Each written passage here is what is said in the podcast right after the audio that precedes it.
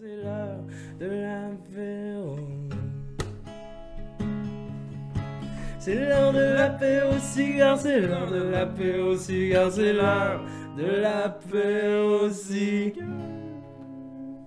Ouf, hein, ça a été Hein? euh, une transition quand même euh, plus douce que prévu. Joli. Mais bah wiki, Mais Barack, mais Barack. I prefer. Je je suis moins Wikipédia qu'avant. Ah hein. ouais, mais tu l'as Un petit peu moins qu'avant. Ah, je suis sûr que oui. Un petit peu moins qu'avant. Je suis moins sur. C'est euh. C'est ça. Mais bon, hey, mais Barack, je suis content d'être avec toi aujourd'hui. Moi pour aussi, cette, bro. euh, toute nouvelle émission d'Apéro Cigare, épisode 2. Ouais, on, on a-tu un titre aujourd'hui?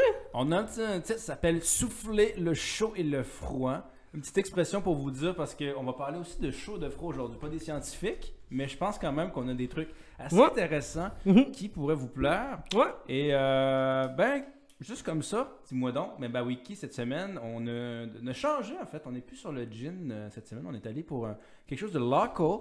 Local puis low-key et Low-key, très relax. local. Ouais, ben je crois que c'est des, euh, c'est des blondes.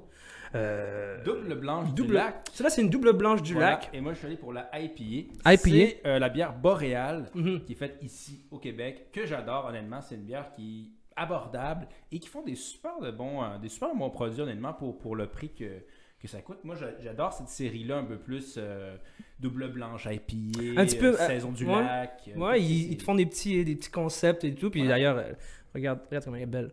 Regarde comme elle est hein? belle. le, petit, le petit design. really. Très really. très sharp, très très En bon. tout cas, shoot out. Vous essayerez ça, on- je, je laisse à l'instant. On la tienne. J'allais dire cheers, je suis vraiment pas un, un bon co-animateur, je t'ai même pas fait un cheers, Non, mais on peut plus. mais à distance. À distance. Cheers. Cheers. Cheers.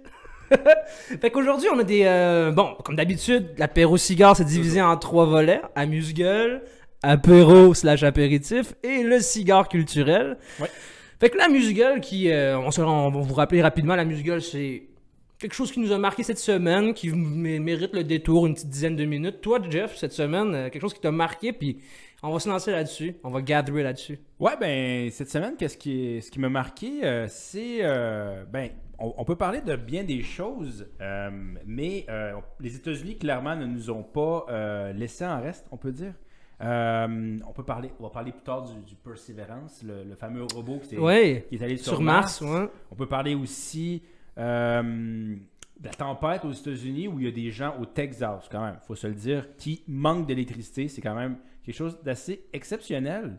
Donc, Surtout, euh, donc. viens, on va, viens, on jazz là-dessus un peu. Donc. Le- le- la tempête au Texas, ok? Quand même, hein? C'est quand Là, même on assez parle fou. de froid. Là. Là, on est dans vraiment le froid. Oui, c'est c'est des températures qui s'apparentent à celles du Québec, mais là, on parle de- du pays qui. ben, du- pardon, du pays. On y reviendra peut-être plus tard. Ils veulent devenir un pays, mais de, bon, Le de l'État. L'État du Texas qui est à frontal. Peut-être? Le- ah, ben, on en parle hein, de certains Texites, Ah ouais? mais on, on y reviendra plus tard. Mais là, le Texas, frontalier au Mexique, là où euh, tout le monde va prendre un petit bain de soleil, ils ont eu des températures qui s'apparentaient à celles du Québec, ce qui a laissé euh, les gens dans le dans, dans le ben, dans, dans, dans la- dans le brun, comme on dit entre guillemets. Oh, ouais, quand même. Tu sais, il y, a- Ah y y eu des, des coupures d'électricité qui sont intenses, des gens qui, qui ne pouvaient pas avoir accès à de l'eau potable, qui ne pouvaient même pas se réchauffer. Bon, selon certains médias américains, on dit qu'il y a 70 morts qui y sont reliés. C'est quand même énorme, là. Ouais, meurent de froid, certes, mais aussi meurent de, euh, à cause d'un incendie ou à cause d'une intoxication au euh, euh, CO2, des trucs comme ça. Bref, 70 morts et d'autres dénombrent 50. On va y aller pour 60, nous, apéro cigare, on est tout le temps dans le... dans le compromis. Ouais, mais tu, tu disais que oui, c'est, a deux secondes que c'était plutôt. euh, c'est intéressant de voir que c'est le Texas, un État du Sud, qui, qui vit cette, cette affaire-là. Mais encore pire que ça, le Texas est en train de vivre une crise énergétique sans, sans- presque sans précédent, alors que le Texas, c'est le poumon économique américain de par ses. Je veux dire, c'est le, le- aux États-Unis, c'est le géant pétrolier, c'est le géant solaire et c'est le géant éolien.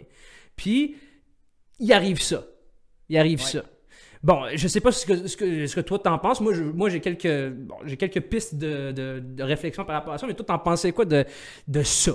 Mais c- moi, moi, ce qui m'a le plus marqué, c'est qu'on va, on va, on voit souvent les États-Unis comme étant la grande puissance. Ils veulent être vus comme étant les meilleurs au monde. Les États-Unis, c'est toujours, on est en avant, on est avant-gardiste, on a la Silicon Valley, etc. Et là, il fait, bon, on s'entend, 30 de- 25 degrés de moins que d'habitude, puis là, c'est la panique. Absolument, c'est comme si on- sort de leur zone de confort. Et Mhm. là, il y, a- il y a des gens qui faisaient la file. Je sais pas si tu as vu les photos, les vidéos sur les, les différents réseaux, mais il y a des gens qui faisaient la file dehors avec une couverture pour avoir de l'eau. Non, c'était heartbroken au bout. on, parle de- des. États-Unis, la Oh, première oui. puissance mondiale, le soft power américain, le rêve américain. Ben oui. Et c'est eux qui vivent ça.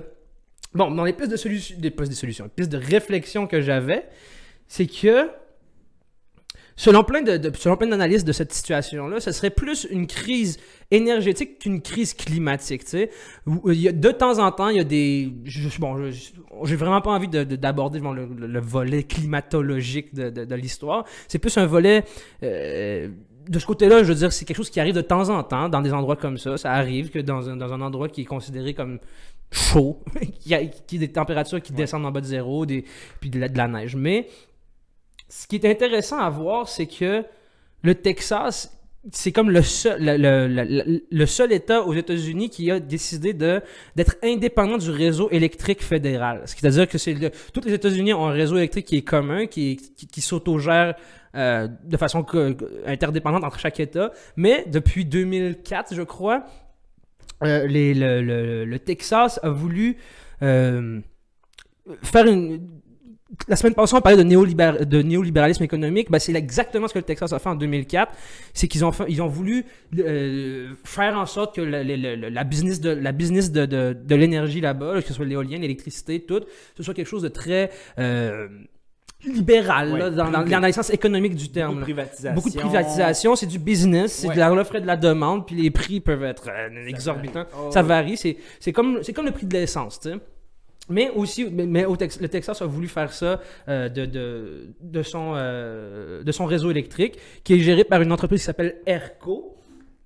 Puis, euh, fun fact, la personne, qui, la personne qui a voulu cette, cette surlibéralisation du système électrique au Texas était la personne qui était en charge dans le cabinet de Trump de toutes les questions énergétiques. Surprise. Surprise. Surprise to Pedro Ray, always on the... Surprise Ah. Mais c'est ça. C'est c'est impressionnant de voir les, les- les- impacts de ce que ça fait euh, un système euh, énergétique dans un pays très avancé comme les États-Unis qui, qui, qui crash comme ça puis qui fait en sorte que des gens en meurent. Puis Oui. d'autres exemples dans le monde de systèmes d- d'énergie électrique qui sont indépendants, c'est Hydro-Québec. Hydro-Québec n'est pas connecté au réseau fédéral canadien. Par contre, on va se le dire, euh, Hydro-Québec on, on a une, capacité nationale qui est Clairement. nettement supérieure clairement, clairement. et, une fo- force d'intervention qui est qui n'est- pas comparable. Contrairement On- et offre un service mm, qui est ben, de, de, de compétence euh, du gouvernement gouvernemental. C'est ça, c'est pri- pas privatisé, c'est Oui. une entreprise publique là. C'est, c'est- focusé sur le service. Oui, Exact. On a des redevances, on veut, on veut faire des profits pour avoir des redevances qui sont données au gouvernement pour servir pour le budget, mais ça reste que on n'est pas dans à, à- à- à couper chacun des angles pour avoir le plus d'argent possible. Et là, ça me fait penser justement un, un peu ce niveau libéralisme-là. Je suis pas nécessairement ou contre ou pour le néolibéralisme, parce que c'est un système parmi les autres. Ça a des avantages et des inconvénients, mais on peut, par- on peut faire un, un- un- un portrait avec Boeing aussi, qui a voulu couper dans tous les coins ronds ouais. pour faire le plus d'argent possible avec le 737 MAX, par exemple, Mhm. et qu'il a, négligé la sécurité des gens, justement, parce qu'ils ont tellement voulu faire de l'argent que finalement, ils ont- ils ont- la priorité sur, le, sur la sécurité est devenue 3, 4, 5e. C'est peu Mhm. la même chose, je trouve, en ce moment avec l'électricité au Texas. C'est-à-dire qu'on on veut tellement faire de l'argent et créer de la valeur avec le néolibéralisme et privatiser ces entreprises-là qu'effectivement, quand il arrive un problème, on n'est plus focusé sur le service et ah ben là, on n'a plus d'électricité. Ah ben c'est plate. C'est vrai que est-ce que ça arrive très souvent une vague de froid aussi intense aux États-Unis? Dans le sud des États-Unis, je sais pas. Je ne pourrais, pas je pourrais pas dire. Mais ça reste que quand même, le système est faillible parce qu'effectivement, il est fragile parce que on met tellement l'argent, l'accent sur l'argent et sur il faut que ce soit rentable, il faut que ce soit compétitif, il faut qu'on mette de l'argent. Il faut qu'on fasse de l'argent que on enlève tous les systèmes de sécurité autour. Puis quand il y a une faille, ben. Les filets, les filets de sécurité, voilà. Exactement. Par exemple, par exemple, ici, Hydro-Québec, là, une buzz que j'adore de, de- à la Claire Ensemble, un groupe de, un groupe de rap québécois, il disait une chance que, une chance que Hydro coupe pas en février. Tu sais, juste le fait que justement, ce soit, ce soit quelque chose qui est, qui est géré par le, le gouvernement provincial, au moins t'as l'assurance qu'en février, là, là, il fait tellement froid, là, ça te tente pas que, même si t'as pas payé, ben, on te Ouais. le coupe. Puis c'est ce qui est arrivé au Texas. Les gens, là, il y avait, euh, parce que tu viens de le dire, c'est Ouais. beaucoup de privatisation, c'est plus de 70 fournisseurs indépendants qui fournissent de l'électricité là-bas au Texas. C'est 70 business qui qui ont beaucoup de clients qui il y a, il y beaucoup de, de cas de figure que c'était des clients qui, qui avaient jusqu'à 16 000 dollars euh, en souffrance sur leur facture d'électricité. Fait que ce qui arrivait, c'est qu'on les a coupés en pleine tempête. Hey, ouf. Hey, ça, c'est. Hein? C'est-tu America, ça? C'est. C'est tellement America, genre, c'est comme deal with your shit, man. Mais c'est ça, en fait, que, que je trouve les États-Unis, c'est- une anarchie complète, les États-Unis. Non, ouais. S'il n'y a aucun filet de sécurité, c'est chacun pour soi. Mhm. Euh, comme tu dis, néo- néolibéraliste, qui est très inspiré de l'époque Reagan. Hein? Reagan et Thatcher, les années 70, où là, on voulait privatiser. Ça fait des, des dommages incroyables en Amérique du Sud, notamment, parce qu'effectivement, on, on- Puis en plus, là, tu me l'as dit, il y a 70 Ouais. fournisseurs. Donc, qu'est-ce qui va se passer? Il y a une guerre des prix. Parce que offre et la demande, chaque fournisseur, ben lui, il, paye, il, veut, il offre moins. Moi, je vais offrir moins. Chacun va offrir moins. Puis là, ce qui fait en sorte que le prix va descendre. Mais si le prix descend, qu'est-ce qui arrive? Le service aussi va descendre. Exact. Oui, tu vas payer moins cher pour ton électricité, mais en ce moment, ben, comme tu dis, il, y a- il y a- il coupe. Tu payes plus, il coupe. Tu sais, je veux dire. Donc, je pense que ce système-là a des avantages. Probablement que tu payes moins cher ton électricité parce qu'il y a 70 fournisseurs qui se font une compétition, il y a une rivalité. Il y a peut-être même l'innovation aussi parce que je suis en compétition avec les autres, donc je, je vais amener une technologie nouvelle. Donc, il y a des avantages au niveau au néolibéralisme, Mhm. mais effectivement, il y a des failles aussi, il y a des faiblesses.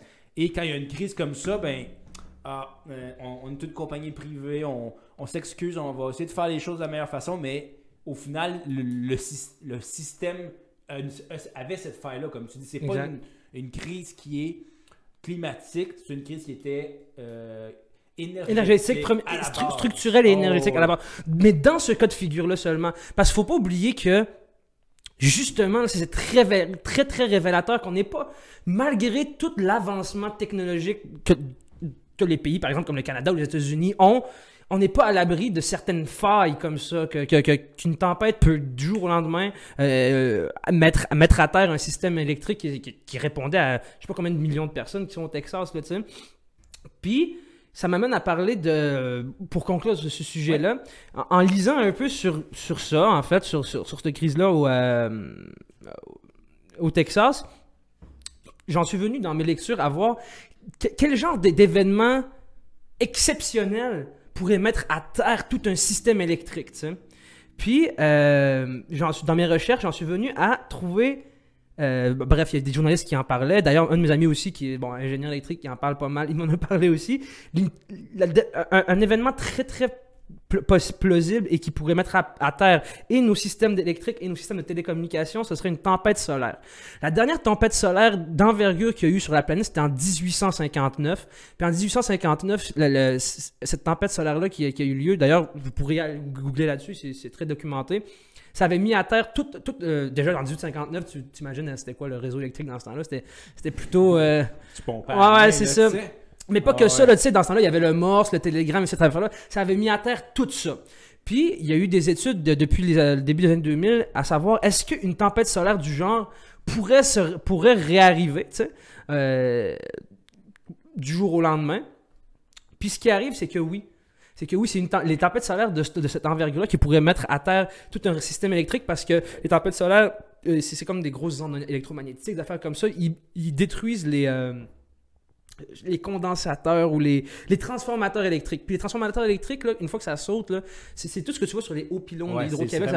une fois que ça saute, là, c'est les grosses crises de boîte. Ouais, c'est- une fois que ça saute, tu peux. c'est- C'est très long avant d'en- d'en re- d'en recréer une. de- de- je veux dire, d'en re- les renouveler, là, de les refaire, de- d'en reconstruire une puis d'aller l'installer. C'est-à-dire que le système serait à plat, mais complètement. Puis pas juste au Québec, là, partout. Une La tempête solaire, c'est partout autour du monde que les effets se font ressentir. Pas un autre crise, pas un autre Mais COVID. il, se, mais il se peut justement que ça, il se peut justement que ça, ça nous- qu'on vive ça de notre vivant Jeffrey. Ah, pas Parce que pas selon mes recherches, selon mes Oh, recherches, c'est que ça arrive, ce genre de tempête solaire arrive une fois aux 150 ans.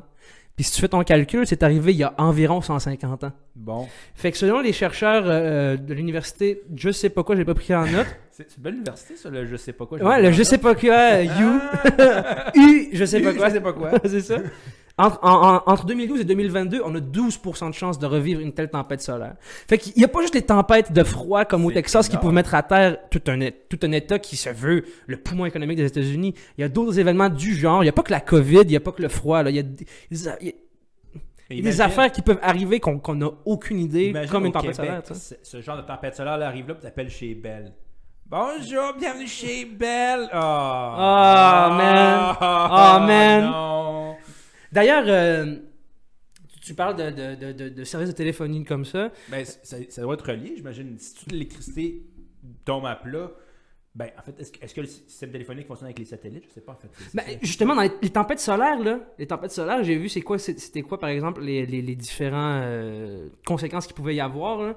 Ben, oui, réseau électrique, avec tous les transformateurs électriques qui sauteraient, les- dans le fond, les- et, et- et- et par effet de domino, les, les, les, les, les- les affaires de télécommunication, et aussi les satellites, les satellites euh, qu'on envoie dans, dans, dans, dans, dans- dans l'espace. Ils pourraient juste tomber. Parce que la tempête Wow. solaire, elle englobe toute la planète et aussi tout ce qui est en orbite. hein. Puis les tempêtes solaires du genre, c'est sérieusement. Bon, Hey, je vais te prendre une bonne Restez à l'affût. de... bonne de Boréal. Là-dessus, on va passer au prochain amuse-gueule. On a, on a différents choix. Je vais te laisser, euh, je vais te laisser choisir quel autre amuse-gueule on va manger. Ah. Là-dessus. Ouais, euh, merci à Mébarek pour cette transition euh, aussi douce que, ben, que la peau d'un. Je sais pas, la, la- la peau d'un. Que, que la peau euh, ouais. Un zèbre d'une tempête solaire. Ouais, Le doux, en ça doit, doit être dans le vent pas mal. hein? Je- euh, mais euh, je vais parler de justement de Danny Turcotte et le walk. Ouais. Hein? Ouais. On est apéro cigare, écoutez-le parce que la semaine d'après, vous allez juste avoir des insights, vous allez savoir ce qui allait se passer. Nous, on prédit la vie. Pour que vous compreniez, euh, mercredi passé, on a, on a tapé un apéro cigare, puis on a parlé de cette affaire-là de Danny Turcotte. Oui. Et genre, le, de- le lendemain ou le surlendemain, Jeff m'envoie une vidéo. euh, non, Jeff m'envoie un lien. Ouais. Danny Turcotte, et plus à tout le monde en parle. Puis là, Jeff est comme. Je pense qu'il y a une coïncidence. je pense que Danny a écouté l'épisode de Apéro Cigar. Si jamais quelqu'un qui nous écoute, j'ai d'autres personnes que je pourrais mentionner qui pourraient dans deux jours ne plus être dans leur poste. D'accord. Fait que Mark, Zuck- Mark Zuckerberg devrait se tenir à carreau. Sinon, Apéro Cigar va parler de lui, man, puis c'est fini, Mark. Ben, on en parle tantôt Facebook. Ça s'en vient. Stay tuned. Ben, je vais prendre ton café à soir, là, ça va passer ça. Mais je vais parler de, de parce qu'effectivement, ben, parenthèse, bon, il est quitté finalement, tout le monde en parle. Ouais. Et là, je vais te parler du wokisme pour ça. Parce que, moi, tout le monde en parle. Quoi, quoi, c'est quoi la culture du wokisme en deux points rapides, rapides? Ben, le wokisme, en fait, c'est une culture militante qui est apparue dans les années 2010 où, en fait, les gens se disent woke, donc réveillés, donc, en fait, cherchent à euh, militer pour une plus grande euh, justice sociale. Mhm. Bon, ça, à la base, c'est un mouvement qui est parti du mouvement Black Lives Matter. On- on- Il y a des gens qui vivent des injustices. La, la- la com- la communauté afro-américaine aux États-Unis, notamment. Mais, en fait, avec les réseaux sociaux, ça s'est amplifié. Et là, aujourd'hui, cette culture du wokisme, là, elle, elle en- elle englo- englobe énormément d'autres choses que les gens associent au wokisme, qui n'est plus le wokisme de départ de je manifeste parce que euh, George Floyd ou je manifeste parce que je sens une, une- une profonde injustice. Maintenant, c'est le militantisme se transporte sur les réseaux sociaux et là, les causes deviennent beaucoup plus diverses. Et justement, c'est là où je vais parler de Danny Turcotte. Parce que Danny Turcotte, bon, dit je quitte, euh, tout le monde en parle parce qu'il fait de mauvaises blagues. On se rappelle sur Mamadi Camara. Bon, c'était pas la première fois. Bref, quitte, tout le monde en parle. Moi, je trouvais que euh, son départ était, a été très bien fait. Je dois lui donner mon chapeau parce que euh, il- a dit, tu sais, je ne me suis pas adapté au live, au direct. Je m'en vais. J'ai du respect pour M. Camara. Je, je voulais pas. J'avais pas de mauvaises intentions, c'était seulement une blague, je voulais détendre l'atmosphère. Je trouve qu'il a bien fait les choses. Et là, pour le plaisir, Jeff Fillion, que je suis pas un, je suis pas un grand fan, on va se dire, je suis pas un grand fan de Jeff Même si vous partagez le prénom, esti. C'est pas le même prénom parce que j'ai le ré à la fin. C'est ça. j'ai la- le plus. Mais Jeff Fillion à la blague dit Bon, ben, Guy, Turco, euh, Guy Lepage euh, je suis le prochain fou du roi sur un tweet Mhm. en blague en disant, tu sais, moi j'aurais l'étoffe pour être fou du roi à la Mhm. blague. Mhm. Et euh, Guillaume Lepage lui a répondu euh, C'est gentil, mais non merci. euh, et bien honnêtement, tu serais médiocre. Quand même. Il a dit ça direct? littéralement ça en tweet. C'était. ouais, ça, ça, ça y allait. Ça y allait. Et là, il y a des gens. Ça a parti. Le débat est parti littéralement sur les réseaux. Des gens qui sont. Ah, mais il. Tu sais, euh, ah, je suis pour Jeff Fillion, je suis contre Jeff Fillion, puis là. C'est un peu pour moi ça le wokisme aujourd'hui. Et- Mhm. Et, c'est c'est ça que les gens parlent en fait. C'est pas le, le militantisme. Pour, tout le monde est- veut éliminer le racisme. Je pense, en tout cas, j'espère, on veut tout éliminer cette notion de racisme. Mais justement, ce wokisme-là, aujourd'hui, en fait, c'est une définition que je trouve que, qui n'est pas actuelle de ce qu'est le wokisme, c'est-à-dire une, réactivi- une réactivité énorme sur les réseaux sociaux. Et euh, je trouve souvent qu'effectivement, il y a un danger de dérive. Il y a un danger de dérive. Ben oui, puis- c'est- c'est des pentes glissantes à chaque fois. oui, c'est ça. Puis je- je- moi, moi, je inquiet pour ce danger de dérive-là.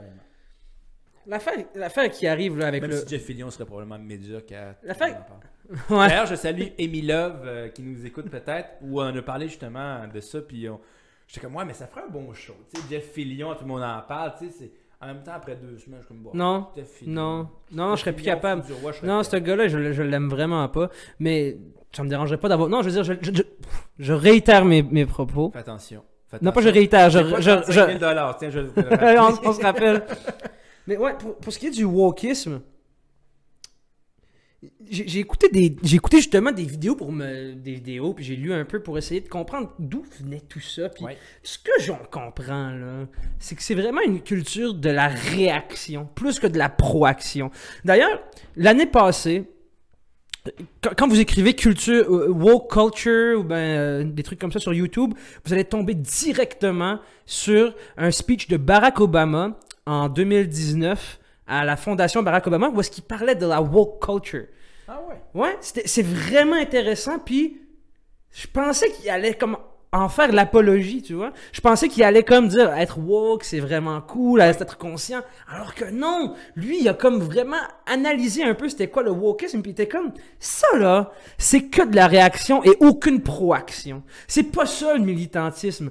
Le, militantisme là, c'est pas la cancel culture, Euh, c'est pas la, la, culture de, de, de de, de, l'abattage public, comme on parlait l'année passée avec euh, Mike Ward, avec toute cette histoire, avec l'histoire de Jérémy Gabriel, qui, qui pourrait être victime de, de la cancel culture.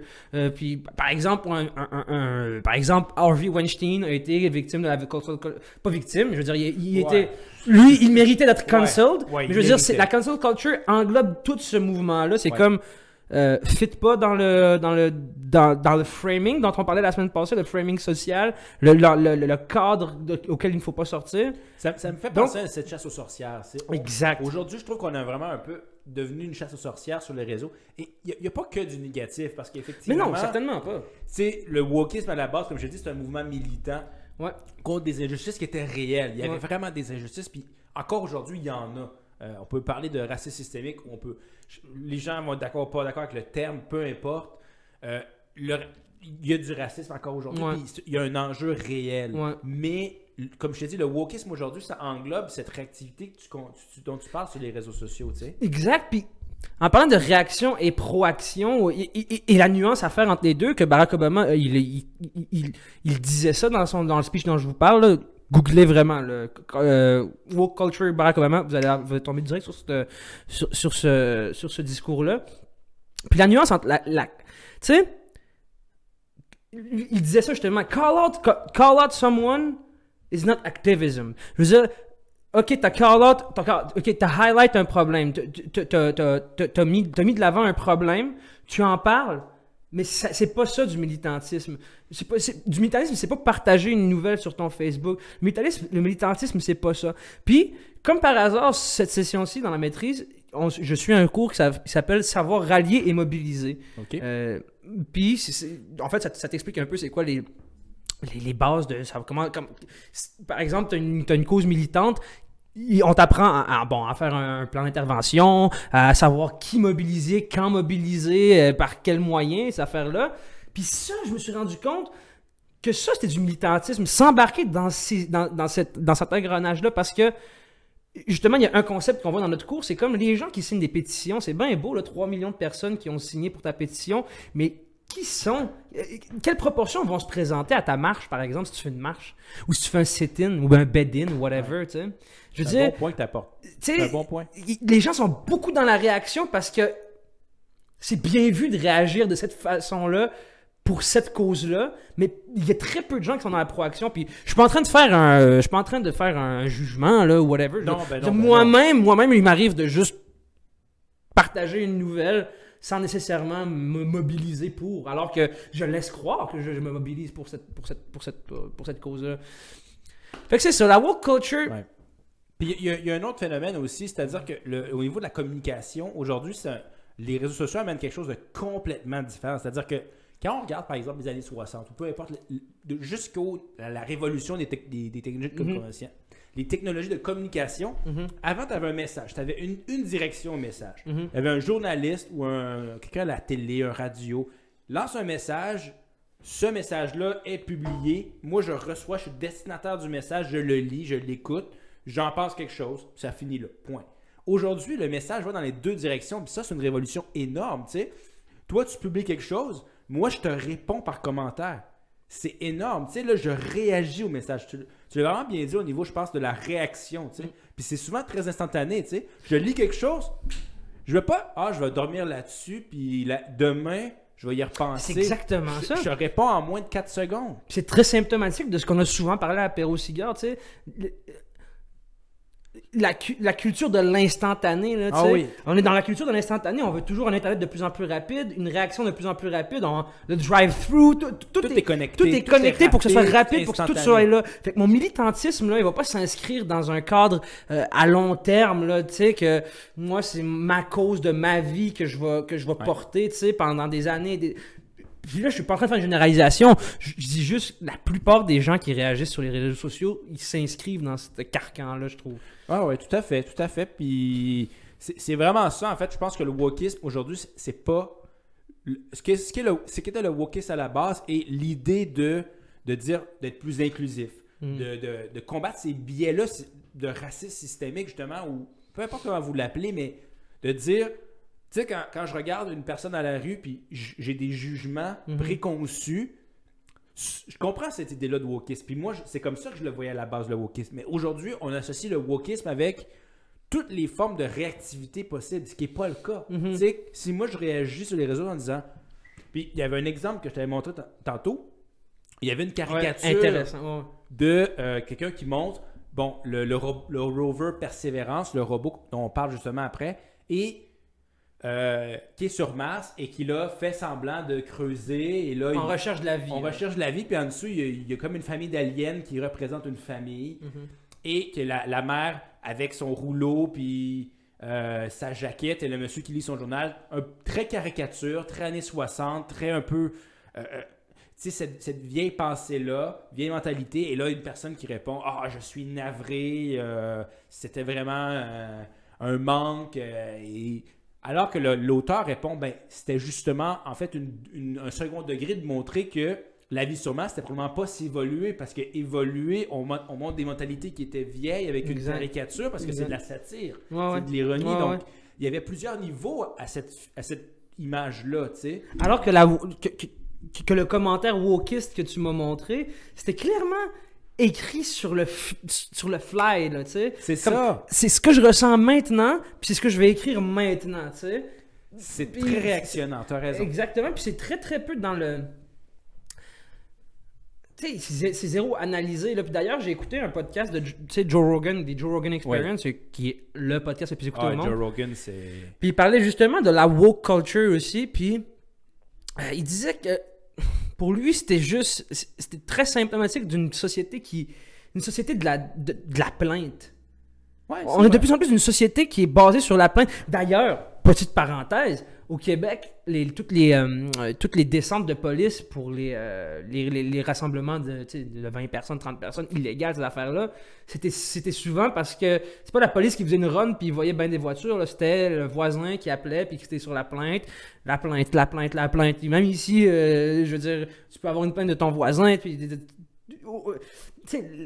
une société de la plainte, puis une société de se plaindre plus que d'agir contre ce que tu te plains. C'est ultra paradoxal tout ça, tu sais.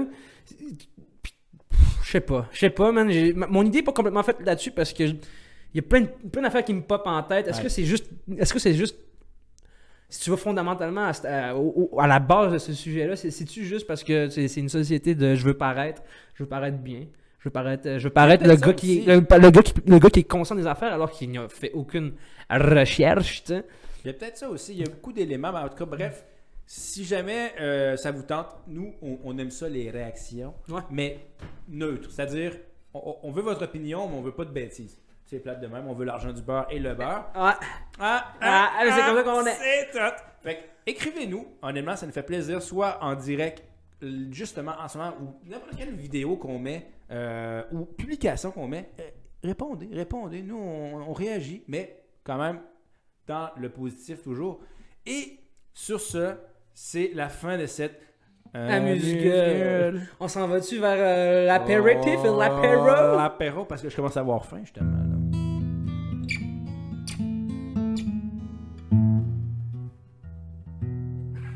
C'est de même, juste un petit. Hey, avant de parler de notre premier sujet euh, d'apéro, je, te parlais justement tantôt du euh, robot Persévérance Ouais! qui. Euh, T'as probablement vu des photos cette semaine. Ça Magnifique. Les. Oh, magnifique. Wow, hein? Magnifique. Je me sentais Wow. dans le désert de. Euh, Toi aussi, t'es allé au Pérou?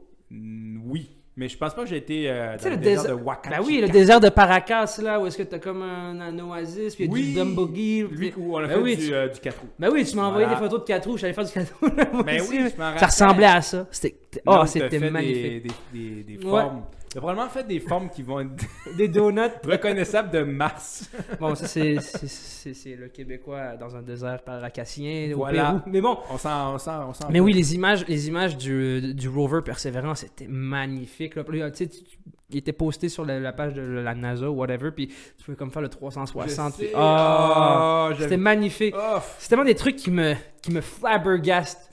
L'espace, wow. l'espace puis le ailleurs. Mais pas le ailleurs comme un autre pays, là.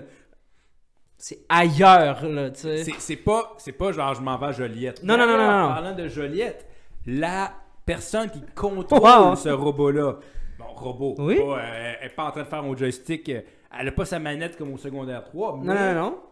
Quand même. elle- D'ailleurs, elle a- cette personne qui, qui, conduit, puis, euh, qui envoie les, co- les commandes au rover Perseverance a fait son secondaire 3 à Joliette. non. C'est tout de suite exprès de faire cette Ah, petite. ben, je savais. Euh, c'est une personne de Joliette, effectivement. C'est une femme qui s'appelle Farah Alibé. J'espère que je Farah Alibé. Ça dépend comment le tu- Ben, là, elle est en Californie, à Cap Canaveral, Farah whatever. Alibé. Là-bas, c'est Farah Non, Cap Alibé. Canaveral, c'est pas en Floride? Non, pas Cap Canaveral. c'est- En tout cas, elle est en. Elle est à Cap Canaveral, j'imagine. Hmm, ouais, je suis pas trop sûr, j'ai pas envie d'avancer là-dessus. Ah ouais? Comme je suis pas sûr, euh. Moi, je mets 5 piastres. Euh, Let's go, let's go. en tout cas, bref, le rover, lui, a été lancé de Cap Canaveral euh, au mois de euh, mars 2020, si je me rappelle. Euh, ouais, février ou mars 2020, ouais. Février. Euh, non, euh, il a été lancé juillet, juillet 2020, puis ça a pris 7 mois à arriver. Voilà, 7 mois. Quand même, c'est pas comme aller en Gaspésie, mettons. Non, non, c'est pas un du petit tout. peu plus, c'est un petit peu plus long. Ouais. Et, fun fact, fun fact, Fun fact. fact, ça prend combien de jours euh, une année martienne? Parce que Mars est, est plus gros que euh, Ouais, la planète. Ouais, c'est plus Je gros, suis pas ouais. un astrologue, mais Mars est plus gros que la, la planète Terre. Ouais. Donc, en fait, le, ro- le robot Persévérance est là pour une année martienne C'est ça. Donc, qui est de 687 jours. C'est Wow, t'es fort. 680 687 Ouais. jours, c'est une année martienne. Puis, euh, ce qui est int- intéressant aussi à, à voir, c'est qu'il y a une journée. Donc, si une année martienne n'égale pas à, à une année terrienne, c'est-à-dire qu'une journée martienne n'égale pas une journée terrienne. Donc, Farah Alibé, qui était justement euh, invitée sur les plateaux de télévision cette semaine, elle disait que elle, sa mission, elle va durer une année martienne. Puis, elle, elle va travailler sur les heures de Mars. C'est absolument. Tu sais, quand tu dis. Tu sais, mettons, c'est ton profil Facebook, LinkedIn, là. Ouais. Tu sais, tu dis, ah, je- hein, puis elle, je suis sur les. Tu sais, mettons, t'as heure du Pacifique. Ouais. euh, Non, non, elle sur elle, un fuseau horaire. euh, Heure de Mars. Ah ouais, c'est pas un fuseau horaire, elle, c'est un fuseau spatial. Tu sais, à quel point c'est cool, pareil. Non, c'est cool. Ah ouais, c'est ben, cool. je travaille comme euh, euh, ingénieuse en chef de... Ingénieur, je pense qu'on dit. Non, ben on a les- nouveaux, euh, le nouveau dictionnaire accepte pas les, Ah. les termes féminins? Je suis désolé. Ou ingénieur. euh, En tout cas, bref, je travaille pour la NASA, je contrôle le robot sur Mars. Tu entends que ta job, quand tu lèves le matin, tu te dis, tu sais, Ouais. c'est pas banal. C'est pas Ouais. banal. Non, c'est vraiment pas banal. Puis, ce qui est intéressant de voir, c'est que cette semaine, par exemple, elle disait ça, elle travaille de jour, mais la semaine prochaine, elle travaille de nuit. Parce que, les, par exemple, une journée, c'est 24 heures ici, mais là-bas, c'est 24 heures et 40 quelques minutes. Fait que t'as toujours un genre de retard qui s'accumule, s'accumule pour en faire une journée, puis là, t'es rendu à la nuit. Puis... C'est intéressant. Sérieusement, là, elle m'a. Allez Eh, voir ça. Allez voir Farah ça. Alibé qui parle de ça, ça m'a donné envie Tout de. le monde en parle, TLMP, puis Danny Turcotte fera pas une mauvaise joke sur Non. est-ce que tu te lèves le soir? Mais là, tu vas-tu manger, Veux-tu manger? Non, à la- il- Farah Alibé, ça vient pas d'un pays d'ailleurs. tu sais, genre, en tout cas. Non, c'est- peut-être qu'il serait pas allé là. On exagère. Non, il serait on pas allé là. Mais euh, et on envoie nos salutations d'Aline Turcotte. Rien de personnel. Jamais. Mais euh, effectivement, moi j'avais une question pour toi. Vas-y. Qu'est-ce, would you rather? hein? Qu'est-ce qui dure le plus longtemps, selon toi? Une année covidienne ou une année martienne? Sacre. Oh! Euh, Elle était longue l'année passée. Ouais, hein? hein? Elle est encore longue, en fait. J'y repense, hein, à la. Tu sais, du 13 mars ou le vendredi ou samedi, hein, qu'on- tu sais, que. On dit que la pandémie a commencé, mais on sait clairement que le, pr- le premier cas de COVID n'était pas, n'est pas apparu le 13 mars. Non. Bref, genre, des fois, je repense juste au mars, avril, mai. Hey, c'était spécial. C'était long. Non, c'était spécial. C'était long. C'était spécial. Ouais. Hey, parlant de spécial, on va parler justement. Ben, c'était ma petite introduction avec le, le rover Persévérance pour parler de nationalisme. Euh, Parce que, comme je te disais tantôt, hors c'est quand même symptomatique. Le rover Persévérance, bon, on en parle énormément, mais euh, c'est pas le seul élément qui euh, fait l'imagette au niveau spatial cette année parce que il y a euh, la Chine qui a lancé le, le satellite Chang'e qui prévoit euh, de, f- de- de faire l'orbite de Mars. Ah ouais, ok. C'est sur, ok, c'est sur Mars. Moi, j'avais pas compris que c'était sur Mars, ça. Qui voulait, qui voulait être en orbite autour de Mars. Ah, wow. Chang'e.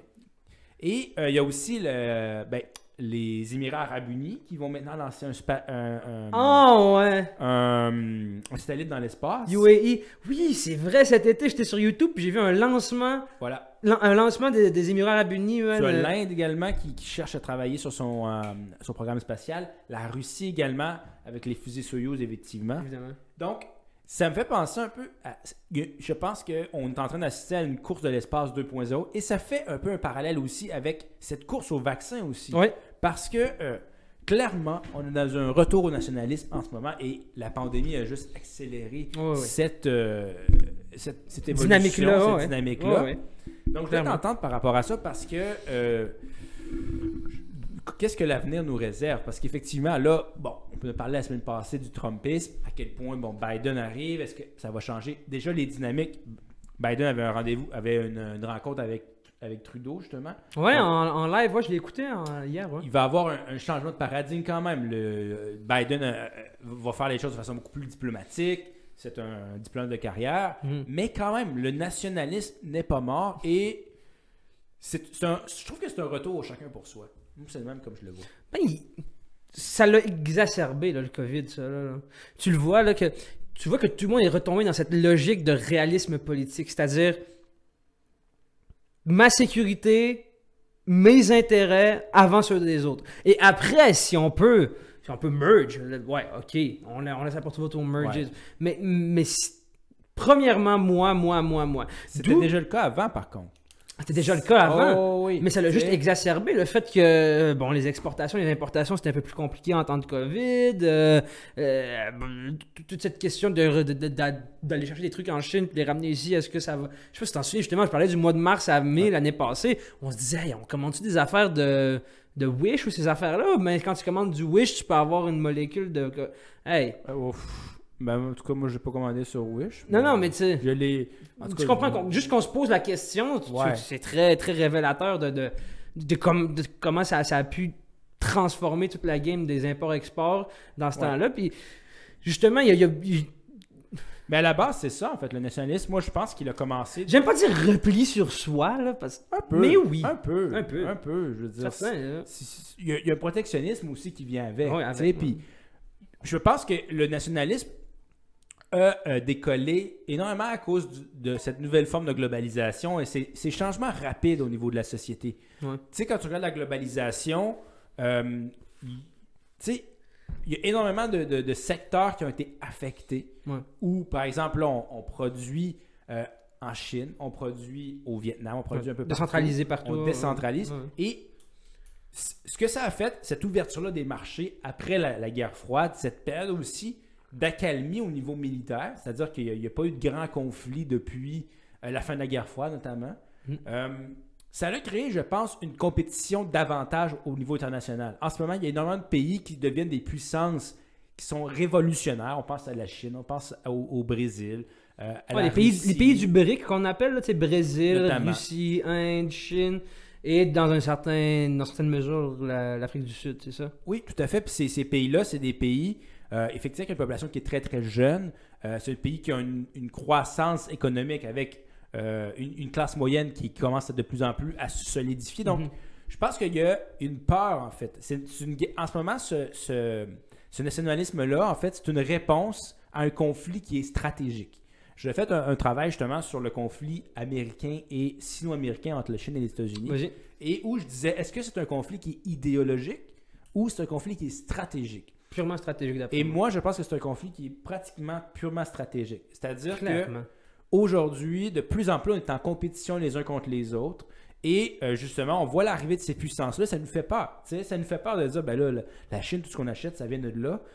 Ben, demain matin, là, ils commencent à faire des téléphones, ils commencent à faire des trains, ils commencent à, à- à monter l'échelle de la chaîne de valeur, produire des choses de qualité. Ils ont des ingénieurs, ils, ont même des, des, des patents, tu sais, je veux dire, des, des brevets. Ils, ils font pas juste des, trucs pas chers. La Chine se développe littéralement. Et là, tu te dis, ben, 1,4 milliard de personnes. Si ces gens-là, du jour au lendemain, commencent à, ils, ils commencent à le faire, ils exportent leur modèle, tu ce modèle autoritaire, politique, avec une forte mise en action sur euh, le développement industriel. Industrie économique, oh, clairement. Et, et ça fait peur. D'où- D'où d'où sa- sa- son énorme mainmise maintenant sur l'Afrique, la Chine.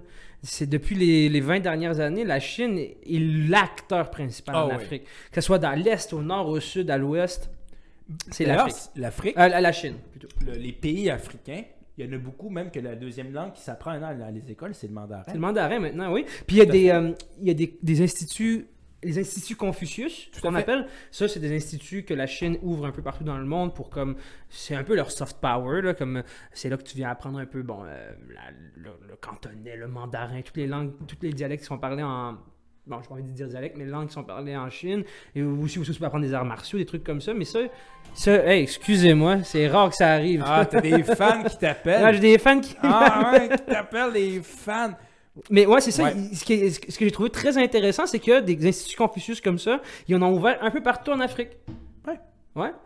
Donc oui, oui, c'est le- le- il- il- il- La Chine, par contre, n'a pas le soft power américain. Non, pas, encore, pas encore, pas encore. Elle n'exporte pas culturellement énormément de choses, mais comme tu dis, elle commence à le faire. Pas encore. Je- mais je veux dire, c'est juste révélateur de, OK, ils sont là, ils sont là économiquement, et en plus, ils veulent s'embarquer dans cette game-là oui. culturelle aussi. Là. Ils, ils- ils veulent être recon- reconnus aujourd'hui comme étant euh, un incontournable dans, dans le jeu mondial. Est-ce qu'ils veulent faire le même modèle que les États-Unis ou exporter ce soft power au même niveau? Je pense pas. Non. Je pense que la Chine joue dans un autre modèle où euh, elle ne va pas nécessairement se mêler des affaires externes des pays. Mhm. D'ailleurs, au niveau militaire, ils ont quand même une force très, très grande au niveau international. Et Ouais, de plus en plus. à part une base à Djibouti, ils ne vont pas s'impliquer vraiment dans les conflits. Mais c'est justement leur. Mais tu parlais tout à l'heure, est-ce que c'est des conflits stratégiques ou idéologiques entre les États-Unis et la Chine? Le fait que la Chine, sa seule base extérieure soit à Djibouti, Ouais, ça tout- démontre tout son jeu stratégique. Tous les pays ont une base à Djibouti. Oui, oui. Moi- Moi-même, je pense Oui, a non, l'Italie, non, Djibouti. l'Italie a une base à Djibouti, les États-Unis, l'Angleterre, la France, mais la Chine n'a aucune autre base extérieure qu'à Djibouti. Ouais. C'est-à-dire que tu vois que les moves qu'elle fait, elle n'en fait pas un million des moves, là, comme les États-Unis, que, que c'est, la puissance militaire au monde qui a le, plus de, de- de- qui, est le plus déployée au- autour du globe. Tu vois que la Chine, comment ce qu'elle fait, c'est OK, moi je veux juste jouer stratégique. Je veux pas jouer dans le nombre, mais je veux jouer stratégique. Ben, parce que le Djibouti. Djibouti aussi, il faut penser qu'au niveau économique, la Chine, la c'est-à-dire que la Chine, comment elle voit les choses, les États-Unis ont la doctrine Monroe, c'est-à-dire Ouais.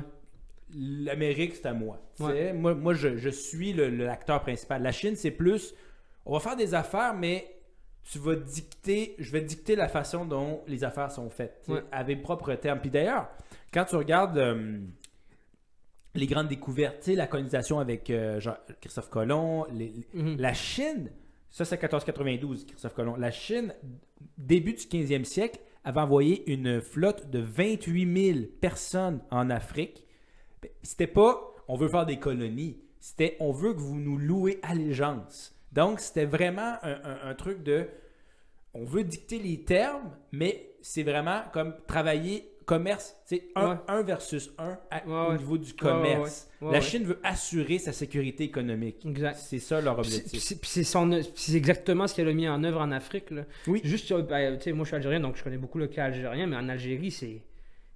La Chine, take over. là. Ah oui, clairement. Take over com- complètement, là, que ce soit sur les chantiers routiers qui ont fait l'autoroute Est-Ouest, qui est l'autoroute qui, euh, traverse toute l'Algérie. Donc, euh, d'habitude, ce, ce genre de travaux-là, c'est. C'est comme une bombe économique pour un pays, puis c'est ce qui fait en sorte qu'un pays va se développer et tout. Mais non, la Chine est arrivée avec ses travailleurs, ses plans, son, ses matériaux. Ils ont fait ils ont, l'autoroute, ils sont partis. D'ailleurs, il y a un de mes profs de politique, euh, que tu dois Oui, Torta, beaucoup oui. apprécier. D'ailleurs, on le salue s'il nous écoute. C'est clair qu'il nous écoute. Ah oui, 2 c'est- millions de fans. C'est clair. Et comme tout le monde en parle, puis nous- on a un, deux, trois Ouais. auditeurs de Ouais, loin. faut pas oublier qu'on a, on- a poussé euh, Danny Turcotte à partir. Ah ouais, c'est un peu de notre faute par Ouais. contre. Je m'en, je m'en veux un peu. Mais qu'est-ce qu'il a dit, Cava Torta? Il disait, tu sais, c'est ben, les Chinois ont fait une route absolument incroyable en Algérie, mais il n'y a personne qui a les moyens pour se payer la voiture pour rouler sa route. Ah, c'est ça. Tu sais, parce qu'ils il y avait, effectivement, ils arrivent avec leurs travailleurs, leur expertise, leurs ingénieurs, font la route Oh, en échange C'est un service de clé en main. Oui, oui, bien sûr. et repartent après. Puis... Parce qu'ils ont le leverage, tu sais, le- ce- justement, ce, ce mouvement de balancier-là, ils ont les, ils ont les capitaux. La. Chine ont Clairement. énormément de capitaux parce que ce, ce- ce gouvernement autoritaire-là central centralise aussi les capitaux. Donc, il y, a de l'argent disponible. Mhm. D'ailleurs, la, la croissance économique chinoise en ce moment est énormément stimulée par les interventions du gouvernement, tu sais, Mhm. qui, qui- sur le real estate, sur la construction de l'immobilier, Ouais, sur euh, l'injection d'argent de capitaux. Ben, Je pense qu'à Vancouver, les, les, les, les plus grands, euh, les plus grands immeubles appartiennent aux Chinois. Ah oui. Il paraît qu'en Beauce, c'est les dépanneurs. Mais. Stéréotype. Ah, stéréotype. Mais bon. Mais là, c'est une petite blague. C'est Non, une mais- caricature. non, c'est des businessmen, c'est des, caricature. c'est des businessmen aguerris. Non, non, les, les, les, gens originaires de Chine sont des businessmen aguerris. Mais, bref, je pense que cette. euh, justement, économiquement, cette. euh, cette compétition mondiale, parce qu'aujourd'hui c'est ça en fait, on est dans un monde globalisé, mondialisé, qui on est en compétition les uns avec les autres, puis c'est- les gens voient, ne- sais, avant on était comme on est l'Europe, l'Occ- l'Occident domine, tu sais, on est au-dessus de tout. Maintenant, le reste du monde rattrape cet écart-là. Ouais. Et, et ça fait peur, tu sais. Et là, on vous dit, ben là, la meilleure manière de protéger ce statu quo-là, de, de demeurer au sommet, c'est de se, se replier sur soi-même. C'est comme tu l'as dit, il y, a, il y a eu un repli. Même avant la COVID, tu sais, on voyait justement ce nationalisme qui revient. Comme je te dis, Donald Trump, il dit I will bring jobs back. Tu sais, je veux ramener des- des- des- du travail. C'est, Mm. c'est, puis, bon, on peut parler en Italie avec, euh, avec Salvini ou en France avec Le Pen, qui est. C'est c'est un thème de l'immigration, par exemple. C'est un thème de. euh, on, on veut créer des- plus d'emplois. Donc, c'est. C'est un thème où l'ouverture aujourd'hui, l'ouverture des marchés, pour certains, est euh, Synonyme de. synonyme de perte de contrôle Mm. et de Hmm. perte de compétitivité face à Mhm. ces puissances émergentes-là comme la Chine, la Russie et le Brésil. Puis, tu sais, tout à l'heure, on parlait de nationalisme. Tout à l'heure, justement, je suis parti sur un. un- je recherchais plein d'affaires à propos du nationalisme. Puis là, le nationalisme vaccinal, par exemple, Oui. j'ai trouvé beaucoup d'incohérences au fait d'appliquer ces règles-là au nationalisme vaccinal. C'est comme le fait que chaque nation, euh, comme on voit en ce moment, euh, chaque pays va acheter ses doses puis il va les gérer comme il veut. Co- Comment j'ai pu. Ce que j'ai pu en comprendre, c'est que certains spécialistes de la question disent c'est incohérent. C'est incohérent. OK. Canada c'est- est tout vacciné, les États-Unis est tout vacciné, mais les autres pays le sont pas. Ça, ça avance en quoi la pandémie? Ça l'étire dans le temps, là, tu sais? Mais d'ailleurs, j'ai une, une petite fun fact pour toi. Vas-y, je t'écoute. Savais-tu que 10 pays, des, euh, parmi toute le- le- sur toute la planète, il y a 10 pays qui, qui ont injecté jusqu'à présent 60, jusqu'à 60, plus ou moins 75% des doses de vaccins. Qui ont été produites. Que toutes les doses de vaccins ont été injectées sur Ok, ok, ok. des vaccins qui ont été utilisés. C'est dans 10 pays. 10 pays contrôlent le trois quarts. Genre États-Unis. Ça te euh, rappelle pas, euh, c'est pas un déjà vu, je trouve? Ben oui, clairement. Tu sais, les Clairement. inégalités, inégalités, euh, mondiales, Clairement. économiques, c'est c'est- c'est- c'est Clairement. flagrant, tu sais. Clairement. Les États-Unis, en ce moment, c'est des campagnes massives de vaccination. Puis je pense qu'en ce moment, au Nigeria, on a réussi à avoir comme 14 000. euh, c'est le COVAX, le fonds euh, Mhm. de l'OMS pour f- aider les pays en développement et les pays en, en- qu'on pourrait dire qui n'ont pas les moyens, Moyen de se payer, permettre. ouais, ouais, de- de- de- d'embarquer dans la game de je donne de l'argent pour des Ils vaccins. reçoivent des peanuts, tu sais. Ouais. Alors que si on aurait collaboré ensemble, les 194 pays, pour trouver une solution, peut-être que ça, ça aurait peut-être pris comme 6 mois de moins. C'est ça, ben, c'est justement ce que, les, les- les- ce que j'ai lu tout à l'heure. Les, les spécialistes te disent que s'il y aurait eu une entité mondiale qui aurait géré toutes les doses que, que, Pfizer aurait faites, que Moderna aurait faites, pis ces affaires-là, s'il y aurait eu une seule entité qui aurait géré ça, on aurait fait ça plus euh, équitablement, proportionnellement au nombre de personnes, au nombre de vieux dans les pays, puis on aurait pu endiguer, endiguer le, le- tout ce contexte pandémique-là plus rapidement. Parce que comme je disais tout à l'heure, ok, la France, puis le- la, ok, France, Canada, États-Unis sont tous vaccinés, mais tous les autres pays ne le sont pas. Ça laisse place à différents variants qui vont se propager, euh, l'in- des interdictions de voyager qui vont être encore plus longues, parce qu'il faut pas oublier qu'il y a beaucoup de flux nord-sud, sud-nord, ces affaires-là. Fait que c'est ça, c'est... c'est- c'est- Ah ouais. puis, puis justement, pour ramener ça plus niveau provincial, sans trop parler du gouvernement provincial, il y a une, il y a une, il y a une, euh, une proposition du Parti de Québec solidaire qui, euh, depuis deux minutes, ils disent ça. Ils disent, nous, au Québec, on devrait avoir Pharma Québec qui rentrerait dans cette, euh, Ouais. dans, dans cette, dans cette industrie-là de la pharmacologie qui, nous assurerait certains, certains, euh, certains stocks, en, que ce soit en vaccins ou en médicaments, ces trucs-là. D'ailleurs, le gouvernement s'est proposé, s'est positionné pour, mais de façon plus réaliste, des affaires comme ça qui est très révélateur de ce nationalisme-là qui, qui- dont on parlait tout à l'heure, là, tu sais. Parce que oui, les pays sont, se, se re- se retournent un peu vers, vers, euh, vers leurs propres ressources, mais par exemple, on voit ici, le, le provincial aussi va vouloir essayer de... Tu sais, je sais pas si tu comprends. Ouais. Nationalisme à plusieurs, à plusieurs niveaux, à plusieurs Ah, strates, oui, oui. Totalement. En tout cas, ce serait intéressant de suivre parce qu'effectivement, ce nationalisme vaccinal, si on peut le dire, Ouais. euh, c'est très révélateur. Puis même, la, tu sais, on voyait les, les- les vidéos pendant la crise du COVID où il y avait des gens qui payaient des avions sur le tarmac pour rapatrier des, des, des- des masques. En tout cas, bref. Le, le COVID, je trouve, est vraiment une loupe énorme Ah oui. sur des problèmes qui existaient déjà avant. Oui, bien sûr, ça les exacerbe de façon énorme. C'est comme un accélérateur x10. Mm. En tout cas, bref, ce serait intéressant de, de- de suivre ça. Mais on a d'autres choses à parler, mais Barry, parce qu'on on couvre l'actualité, on couvre tout. Nous, on est là. On est là. Et justement, on va parler de notre prochaine apéro. Je vais te faire une petite transition avant qu'on parle de notre prochaine apéro pour 2-3 minutes parce que Ouais. euh, j'ai regardé, tu sais, au Myanmar, on en avait parlé dans les dernières émissions. Oui, bien sûr, oui. La Il y a des manifestations en ce moment pour euh, Aung Kyi. Oui, pour la faire li- délivrer, euh, ben, je veux dire, euh, Re- re- ben, recouvrir un peu son statut à qu'elle avait, retour à la démocratie, exact. Pour les Français, Hassan Sushi. Et j'ai regardé, puis c'est écrit qu'un cas. C'est ça. Eux, eux, la, eux, eux la prononcent comme ça en France. Ils appellent ça ils l'appellent Hassan Sushi. Mais elle a un K. Ça s'écrit K-I-I. K-Y. Sérieusement, ça m'a presque insulté. Ouais, quand J'étais même. comme, ah, ok, ils sont asiatiques. Fait... que Non, j'ai jamais insulté. J'ai regardé, tu sais, je te, je te parlais de la blague avec le Hunger Games. Ouais. C'est pas une blague, en fait. C'est un symbole qu'ils ont réutilisé du film où quand tout le monde fait le, le signe de trois doigts, et même dans les rues, tu peux voir les drapeaux du Mockingjay. C'est L'oiseau euh, roux, avec les, les- les drapeaux rouges, en fait. Tu parles dans les manifestations en Birmanie Oui. en ce moment? Oui, les gens font ça et c'est vraiment une référence au film Hunger Games. Le soft power américain à son meilleur. C'est. Sérieux? Je te jure. Les manifestations en Birmanie, les gens font le trois doigts de Hunger Games. The Hunger Games et utilisent les drapeaux du, du Mockingjay, de l'oiseau. Puis, tu sais, pour dire Asansuki, c'est le Mockingjay. Tu sais, c'est. Wow! On utilise énormément de références wow! à Hunger Games. Hunger Games is real!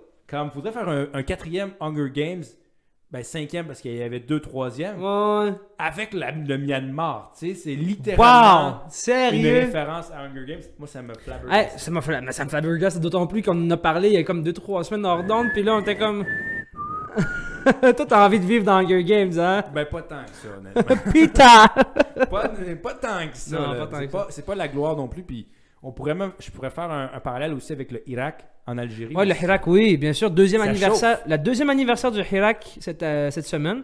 C'est-à-dire que maintenant, ça va faire deux ans que euh, les mouvements de protestation ont, euh, ont commencé en Algérie. Ça chauffe. Ça chauffe, ça chauffe parce que juste après Covid, c'était très, très, très. Le, le Hirak, c'est c'est un mot arabe qui veut dire. Qui- réfère au, au mouvement de bouger, le bou, le bou, le- tu sais, le, le- dynamiser, dynamiser, tu sais. Ouais. On va dynamiser ce qui était là, on, on enlève la classe dirigeante puis on en met une nouvelle. Puis juste justement, euh, pré-Covid, c'était un mouvement qui était très, très, très, très, très, très, très, très présent, là, que ce soit euh, en Algérie que dans toutes les diasporas, là, en, ou en France, ici, même à Montréal. Moi, j'étais, j'y étais chaque dimanche, tu sais, à la marche, puis c'était, c'était, c'était, ça faisait, ça faisait jaser, tu sais. Puis quand le Covid est tombé, plus le droit de sortir, plus le droit de se ra- rassembler, cette affaire-là, euh, pan- pandémie oblige. Mais là, avec le deuxième anniversaire, il y a comme un gros mouvement de. de on, recommence, tu vois? Genre, on, le COVID n'a pas été une, raison d'arrêter là, tu sais. Certes, on n'est pas dehors avec nos Mockingjay et nos trois doigts, mais euh, tu vois que la, la classe dirigeante est très réagit. Elle réagit. Par exemple, le président euh, Abdelmajid Tebboune, il a décidé de, de libérer cette semaine certains prisonniers politiques du début du, du Irak. Puis ça, c'est intéressant à voir parce que tu vois que. Je trouve ça intéressant que tu parles de libération parce que ma transition, en fait, euh, je suis désolé de te déranger sur le Irak. Non, mais vas-y, vas-y. J'aurais pu en parler pendant des Ben, heures de toute façon, mais on y, revient, on y reviendra On dans y tous les cas. reviendra, On y c'est sûr, ouais, parce ouais, que tu es, un énorme connaisseur, justement, de la cause algérienne. Parce que je vais parler de l'Australie cette semaine. Euh, Oui, vas-y.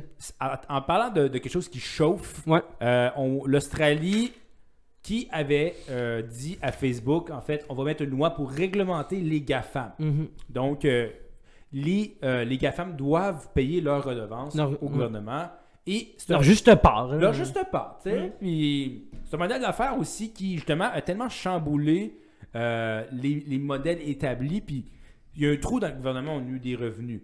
Mhm. Et Facebook, comment elle a fait? Elle a dit ben parfait. Si jamais vous faites ça, nous, on va, on va censurer, on va censurer du contenu, on va arrêter de publier certains contenus pour faire pression. Et moi, ça m'a autant flabbergasté que euh, les, les Birmanais, les Birmans Birmans, qui ouais. font le signe de parce que Mockingjay, ouais.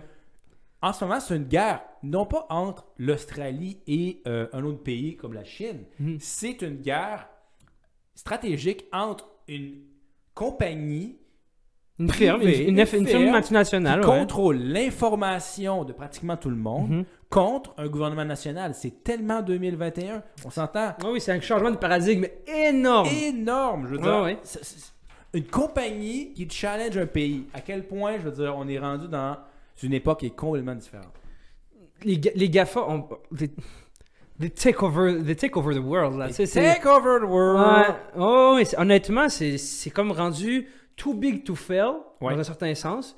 C'est vraiment, tu sais, Ouais. Facebook, c'est pas mal rendu plus haut que, c'est plus grand que Mark Zuckerberg lui-même, Oh, c'est oui. plus gros que, tu sais, c'est gros, là, tu sais, on, on, on peut le voir dans le, dans le, dans le documentaire Social Dilemma, où est-ce que d'anciens travailleurs de Facebook sortent de là, et qui sont comme, c'est de la merde qu'on a- ce qu'on a créé. Mais même, on pourrait parler de Google aussi, qui a congédié deux personnes pour... Dernièrement, Oui, pour question éthique, tu sais. euh, puis, puis on peut se questionner sur l'éthique, justement. tu sais, c'est- Est-ce qu'on peut laisser des compagnies privées sans aucune réglementation contrôler notre information? c'est des- dangereux. Ben, c'est ça, justement, les, les- personnes qui traitaient ces questions-là ont été congédiées. Donc, tu vois que Google, Facebook, Amazon, Apple sont rendus too big to fail. Ils s'autogèrent d'eux-mêmes. Oui, c'est quelque chose qui. qui tu tu l'envoies ailleurs. Puis. Tu sais, on parlait de changement de paradigme, là. Mais justement, les GAFAM. GAFA, GAFAM, GAFA? Ben, GAFAM, M, c'est Microsoft. M, ouais, Ouais. ça inclut Microsoft, ben oui, mais oui. Ouais. Oui, on va l'inclure GAFAM, Ouais, là. Je veux dire, Bill et Melinda Gates Foundation, ils sont, sont là pas pauvres. Ils sont pas Non, pauvres. ils sont pas pauvres. Qui viennent à, à, à- à s'élever au rang de nation. tu sais. Il- il- quand les GAFA se- se- s'expriment, c'est comme si un, président d'une nation importante s'exprimait. fait. euh, quand, quand les GAFAM vont, vont, vont réagir, comme par exemple ils ont fait en censurant beaucoup de contenu australien, beaucoup de contenu du, du gouvernement australien, tu vois que, ah, d'accord, c'est c'est que c'est une game, c'est une, game diplomatique. C'est- des sanctions, c'est. Tu comprends? Ben oui, c'est ça. Tu peux appliquer une sanction. Tu Ouais. sais, je veux dire, depuis quand une entreprise peut faire comme Ah ben, j'aime pas ce que tu fais. euh, Ah, j'ai un- j'ai une carte dans mon jeu. Depuis quand une entreprise a une carte? C'est pas une petite carte, là. Je veux dire, censurer de l'information, on s'entend que c'est une carte qui est, qui est majeure. c'est- un élément central de notre société. Donc, ces entreprises-là, aujourd'hui, comme tu dis, ont les moyens, en fait, de, de pratiquement un État, tu sais. Puis aujourd'hui, Facebook veut travailler avec la Libra, tu sais, faire une monnaie même. Ah oui! Donc, maintenant, les tu sais, marketplace, les transactions se font sur Facebook, la communication se fait sur Facebook. Là, on va avoir un échange. De monnaie, De de, une monnaie. crypto-monnaie euh, liée à Facebook. C'est le blockchain commence à take over the too world. big ouais. to fail. Too big to fail. C'est, c'est- ça me fait peur. Ça me fait peur un peu, je vais te l'avouer. Puis là, ah, j'avais une idée que ça vient de me partir. Mais là, reprends-la. On reprend là. Reprends-la. Non, non, on parlait de, ouais, on parlait de GAFAM. Ouais. Puis, fun fact, Vas-y. on parlait que euh, ils sont rendus au rang de nation, donc au rang de pays. Le Danemark a nommé, euh, j'ai pas son nom, mais le Danemark a été le premier pays à nommer un ambassadeur au GAFA, au GAFAM. C'est-à-dire que ce n'est plus un, un- un pays qui gère à une firme multinationale, c'est qu'ils ont un ambassadeur. Au même titre que le Danemark va avoir un ambassadeur en France, Oui. le Danemark va avoir un ambassadeur au GAFA. En Silicon Valley, ils vont envoyer quelqu'un, puis lui va être là en permanence pour toujours, pour avoir un certain dialogue, tu comprends? Puis ça, ça vient de changer la game, là, encore plus. Tu vois qu'un pays occidental est en train de donner du poids à ça. Le fait que GAFAM peut être au niveau d'une nation puis dicter ses propres règles. Ben c'est, ben c'est ça, c'est vraiment ça. Effectivement, tu as bien dit de. Fun fact intéressant d'ailleurs, euh, à quand le, peut-être d'autres gouvernements qui vont imiter, parce que c'est le début de quelque chose, mais en ce moment, je pense que si tu regardes le, le GDP, le PIB, la production économique, la valeur de, là j'ai mis tous les synonymes, de la Silicon Valley, tu as probablement un PIB qui est supérieur à bien des pays dans le monde. Oui, clairement. Clairement, la dernière fois, euh, on en jasait hors d'onde, puis on disait, euh, bon, ça peut paraître très anecdotique, puis un peu, à la limite, dérisoire, euh, pas dérisoire, mais qu'on qu'on s'en moque, mais on parlait de Jeff Bezos, le, le- le- Ouais, le chef qui va d'A- se retirer de PDG de Amazon. Ah oui? Ben là, après Ouais, avoir ouais, doublé sa ça. fortune personnelle, depuis qu'il est rendu à plus de 160 milliards, Il 190 va aller milliards, quelque chose comme ça. avec sa nouvelle, euh, sa nouvelle baraque, je pense. sa fortune personnelle qui dépasse le PIB de plusieurs pays africains. là. Puis oui, je viens de me rappeler de ce que je parlais. Vas-y donc. Tu disais que depuis quand une firme multinationale dicte ses règles à, une- à un pays, tu sais?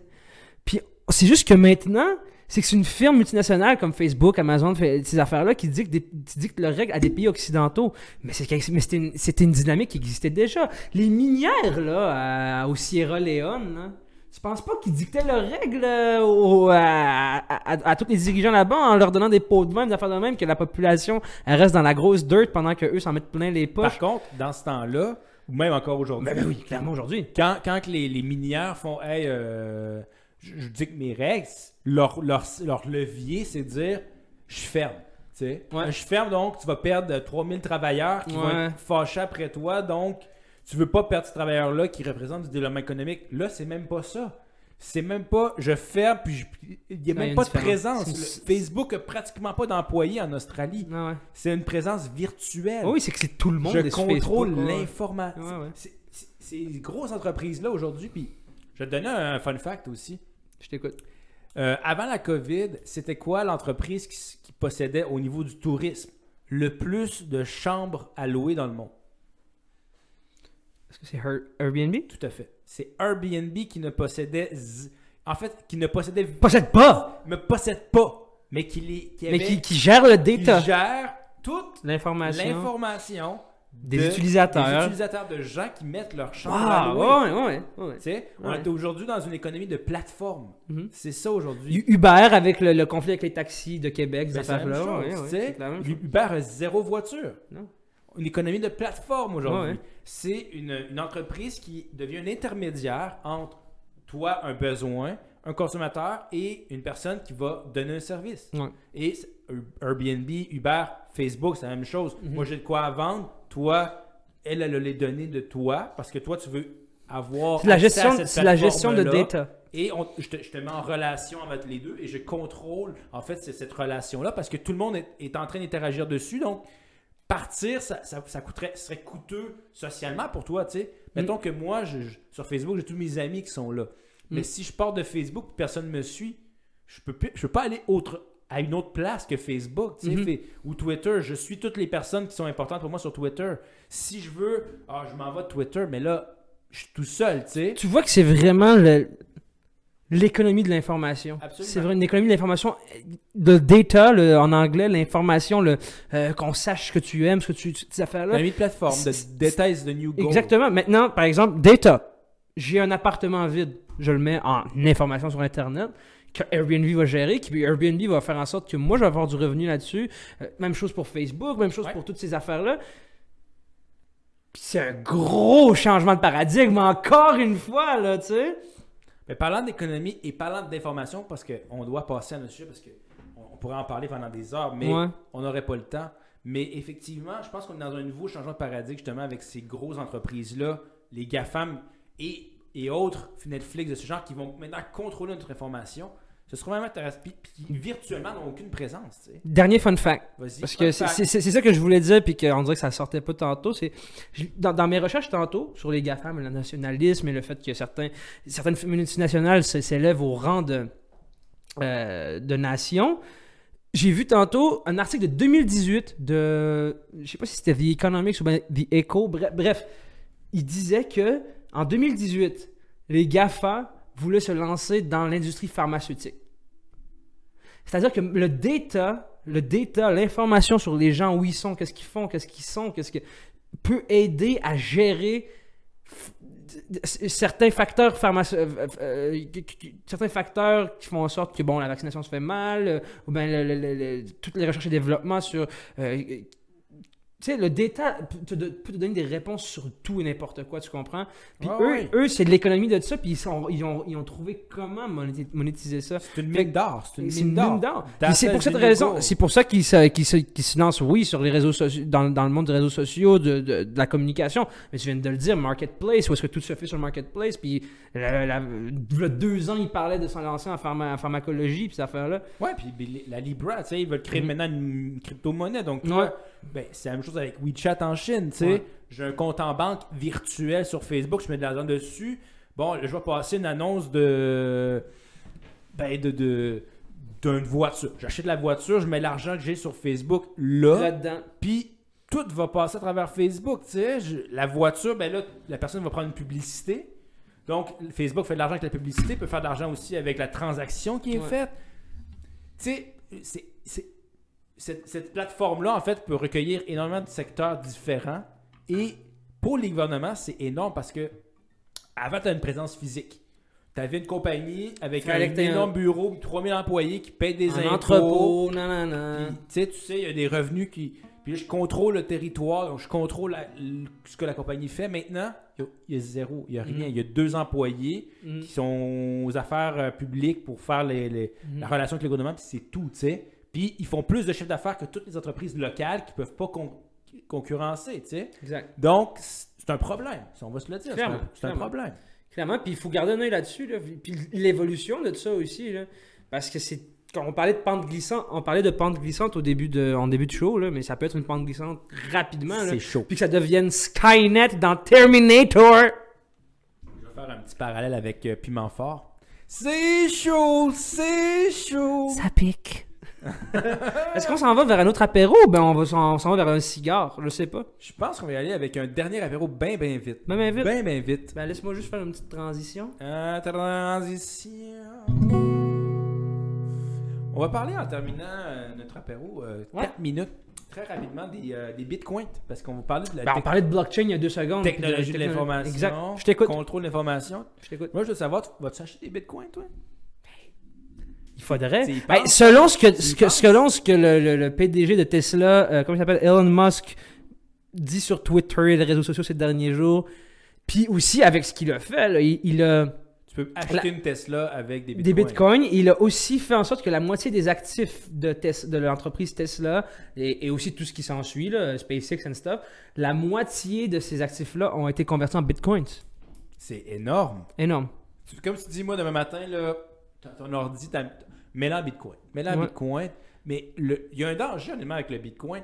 Euh, c'est très volatile. Puis moi, je trouve, je, je- je pas, je trouve ça un petit peu dommageable qu'on appelle ça une crypto-monnaie. Mhm. Parce que c'est pas une crypto-monnaie. C'est pas vrai que toi, au magasin, ou IGA, ou Maxi, ou peu importe à l'épicerie, tu fais, ah, je vais m'acheter euh, une banane avec mes bitcoins.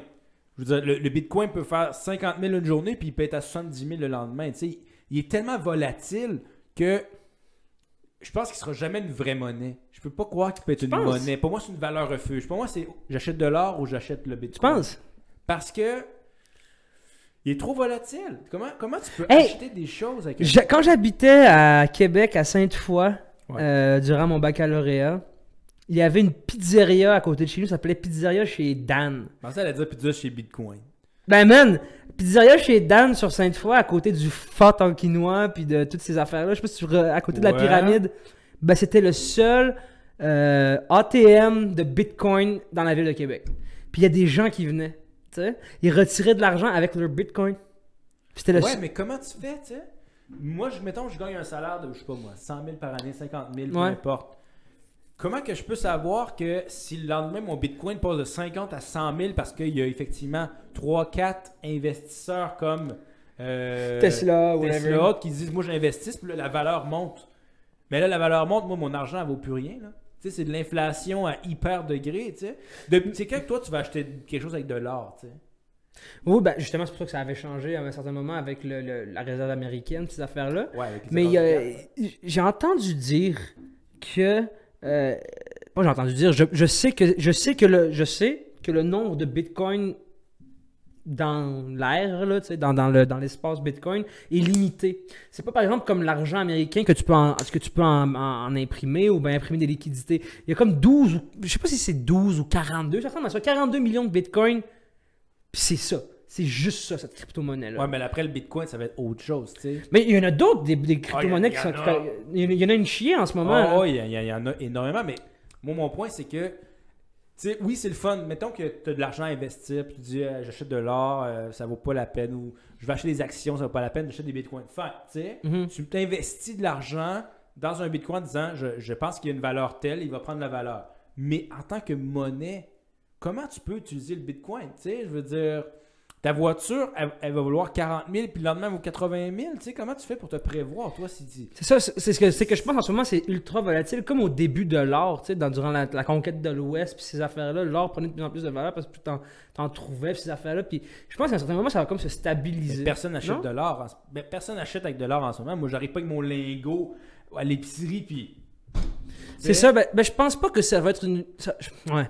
Je pense Pas pas une que crypto-monnaie, c'est un investissement. Mais je pense pas que ça va, je pense pas que ça va être une crypto je pense pas que ça va être une crypto-monnaie qui va être utilisée comme de l'argent au Provigo là. Ça va être plus ça j'imagine je lance ça comme ça là, une- plus une, une, une forme de monnaie pour investir tout simplement un- tout simplement pour investir. Il y a un autre problème avec le, le Bitcoin, c'est euh, l'utilisation de l'énergie. Ça consomme énormément. Oui, oui, tu m'as envoyé un lien là dessus Fun fact.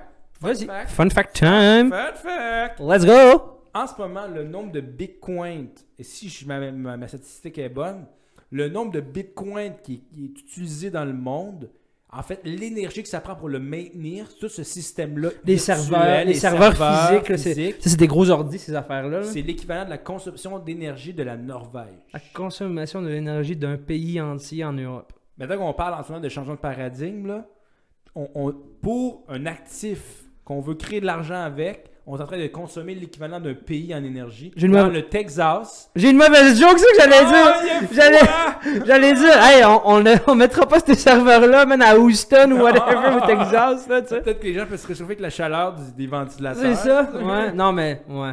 Ils ont tous accès au public, tu sais, une petite visite guidée. Une visite mettons, guidée. là. Ouais, c'est ça. tu sais, c'est pas. c'est- Puis d'ailleurs, la secrétaire au Trésor, justement, Janet Yellen, Ouais. Janet Yellen, excuse-moi. Aux États-Unis, c'est ça? Oui, celle qui Ouais. est un peu l'équivalent de la ministre des Finances américaine, Ouais.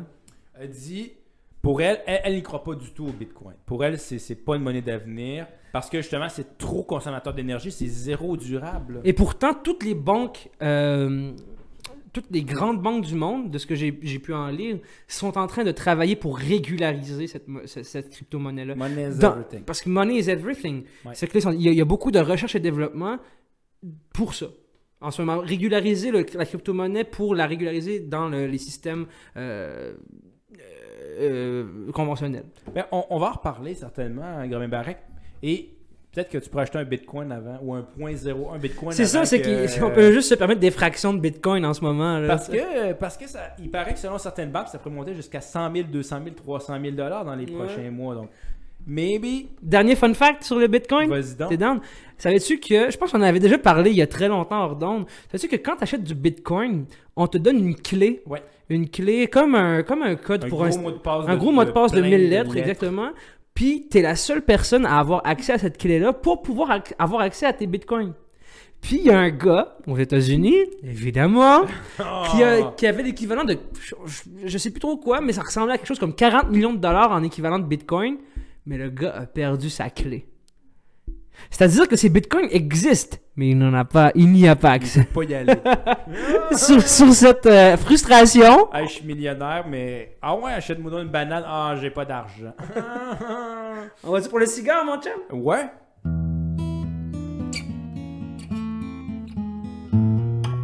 Toute façon, moi, je ne vais pas acheter un bitcoin, je le perdrais, c'est sûr, après deux secondes. Hey, ouais, vas-y. on est rendu au cigare, mais babwiki. Yes, sir. Yeah. Et il nous reste pas beaucoup de temps. Il nous reste à peu près 5 minutes. Let's go. Mais euh, je voulais te parler de- de- d'un film justement que tu m'avais parlé. Là, deux ou trois semaines, tu me disais, Ouais. il faut que tu écoutes ça. The White Tiger, Oui. le lion blanc. Sur Netflix. Adoré. Super bon ce film-là. À vous, hein? dévoré autant que le lion blanc. À vous. Écoutez ça. Le lion blanc, ceux qui sont abonnés sur Netflix, écoutez ça, ça va vraiment la peine. Non, ça veut dire lion. Juste lion. Le tigre blanc, excuse-moi. Ok, The parce White que, Tiger. ok, parce qu'il y a, y a- il y a un film, il y a un film indien qui s'appelle Lion, ben, Ouais. qui met en scène, qui est pris en, fait en scène l'Inde, qui s'appelle Lion. Puis il y a aussi un autre film qui vient de sortir en 2021, The White Tiger, qui met en scène toute, toute cette dynamique-là des Ouais. castes, des, des différentes castes en Inde. Bon, les intouchables, euh, qui sont la plus basse caste en Inde, puis les, les- les plus riches. Puis là, ça met en scène toute cette disparité de richesse-là. Moi, j'ai vu The White Tiger. Oui, The White Ouais, Tiger, c'est exactement Tiger, ça. Le, le tigre blanc, excuse-moi, je me suis carrément trompé. Écoutez vraiment ce film-là. En tout cas, moi, je vous le recommande. Je me donne un. Je lui donne un 9, moi. Un petit 9 sur 10? Un 9 sur 10, toi, tu lui donnes combien? Ben, écoute, justement parce que ça, ça touchait tellement de dimensions, là, je veux dire, ça, autant ce- ce- ce- tout, tout ce comb- toute cette lutte sociale-là entre Ouais. les différentes castes en Inde, euh, toute cette réalité-là entre l'Occident qui arrive, tu sais, La globalisation. la aussi, globalisation et comment l'Inde prend, Ouais. prend sa place dans cette globalisation avec les États-Unis, entre autres. Euh, Et, et comment t'as tous des gens qui veulent accéder à ce rêve-là. Là, tout à l'heure, on parlait de rêve américain. C'est très, c'est très intéressant de voir comment la- la- la- le personnage principal de ce film-là, qui, qui vient des plus basses castes de- en Inde, veut accéder à ce, à ce rêve-là de la Oh, richesse, oui. de la. De. Puis cette dualité, justement, justement entre les gens extrêmement riches, tu sais, vraiment, c'est c'est deux extrêmes. Tu sais, des gens qui, qui se battent pour une bouchée de pain pendant que d'autres vivent dans un château Exact. énorme. exact. Euh, très bien dé- défini dans ce film-là. Réalisation incroyable. Ouais. J'ai adoré justement cette ambiance-là au niveau des, en- des- des- de l'ambiance sonore. euh, comment on a mis en scène le film où il y a, il y a- il y a un crescendo vers justement le moment final qu'on ne va pas vous raconter. Donc, No, no, no spoiler non, no apéro. spoiler alert, mais comme je vous disais, écoutez ce film-là, moi je trouve que ça a été euh, vraiment Ouais. deux heures là, que j'ai rien Non, c'est ça, c'est pas, c'est pas brain dead. Là. Et le c'est que personnage aussi. Le personnage est, le personnage Oh, est wow. excellent. Le- je pense que c'est un des premiers films que cet acteur-là faisait aussi. Euh, bon, j'avais certains fun facts à propos de ce film-là, mais bon, le temps nous manque. Non, le temps nous manque parce que j'ai- pas, mes, pas notes. Ah, J'ai pas mes notes. Des excuses. Mais ouais, euh, je recommande ce film-là à tout le monde. Tout à fait. Puis, euh, tu voulais pas faire un petit. on, par- on parle de culture, tu voulais pas faire un petit clin d'œil à un petit duo qui nous a quittés? Oui! Oui. Daft Punk. Je voulais savoir. Moi, moi, je je suis un, grand, je suis un fan de Daft Punk. T'es un fan? T'es un fan? Ah, Instant Crush. Ah. Ah, qui est la- une des chansons de Daft Punk?